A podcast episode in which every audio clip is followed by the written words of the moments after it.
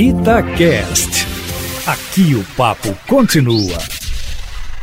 O presidente Bolsonaro repetiu que não engole a decisão do ministro do Supremo, Alexandre de Moraes, que o impediu, com uma liminar, atendendo ao PDT, de nomear o delegado Alexandre Ramagem para a direção da Polícia Federal. Ministro Alexandre de Moraes alega que tem que ter impessoalidade e o delegado é amigo do presidente e de seus filhos. Né? O delegado e o presidente nem se conheciam até o dia em que o presidente foi eleito no segundo turno e foi o delegado foi designado como um dos brilhantes delegados da Polícia Federal para fazer a segurança do recém-eleito presidente. E aí passou a acompanhá-lo 24 horas por dia, né? Ou quase isso. O presidente disse que só não dormia com ele, mas tomava café da manhã com ele e, formou-se aí uma amizade. Né?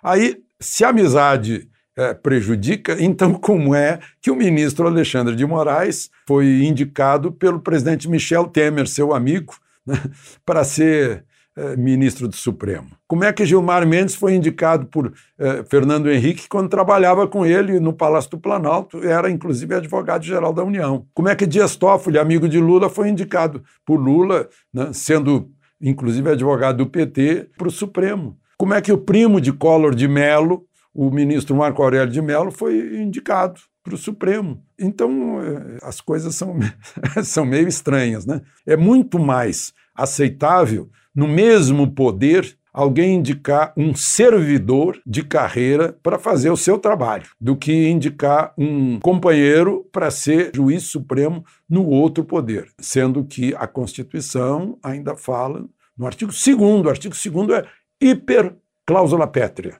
diz que são três poderes independentes e harmônicos. Independentes. O presidente vai insistir nessa história porque ele acha que está se fazendo uma injustiça. E sabe o pior? O pior da injustiça é que, com esse ato, o ministro Alexandre de Moraes pressupõe que haja uma associação com intuito de delinquir entre o presidente e o delegado. É isso que a gente pode inferir dessa decisão. Parece que é uma bola de cristal dizendo: olha, eles vão praticar alguma, alguma coisa criminosa. Né? E isso é muito grave. De Brasília, Alexandre Garcia.